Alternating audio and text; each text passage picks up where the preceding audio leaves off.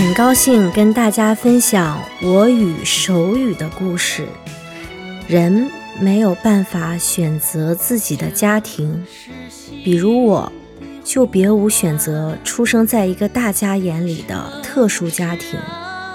我的父母都是聋人，从小因为要学习说话，我一直在姥姥家生活。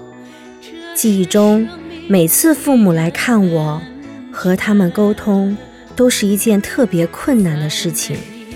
直到慢慢长大，回到他们身边，妈妈有一双灵巧的手，不管是小手工，还是为我钩织的毛衣，每一件都美得如艺术品。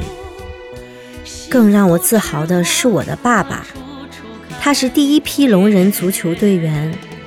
对足球的热爱，促使他敢为人先，成立了全国第一家聋人球迷协会。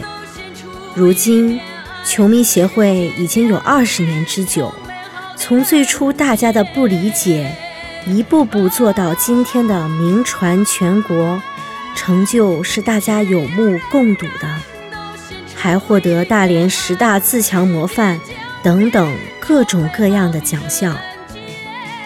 我曾因这样的家庭感到自卑，是他们用自强不息的精神和爱，一点点感动着我，感动着他们身边的每一个人，让我积极乐观地面对生活。现在，我和妈妈在爸爸的带领下，都是环保志愿者。爸爸在每一个候鸟迁徙的早上。都会第一时间去保护他们。